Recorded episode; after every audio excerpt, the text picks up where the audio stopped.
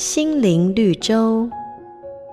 有一只跳蚤在人的身上跳来跳去，又叮又咬。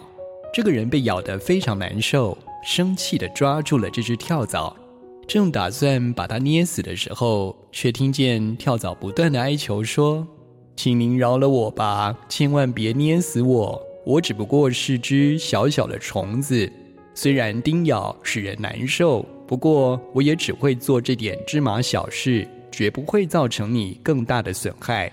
这个人听了，想一想，觉得也对，就放过了跳蚤。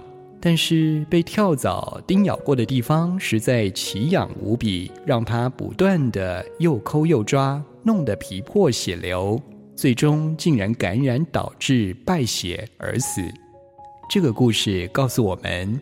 细微的事物容易被忽略，看似无关紧要的恶习跟行为，容易被人轻看它可能带来的破坏性。圣经上说，在最小的事上不义，在大事上也不义。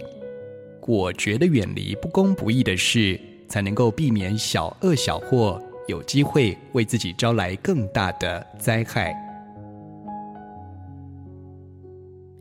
每个打动人心的故事，都是驱使我们改变、让我们成长的力量。如果你喜欢我们的节目，请帮我们分享给你的朋友，也别忘了按下订阅，避免错过之后精彩的内容。瑞园银楼与您共享丰富心灵的泉源之旅。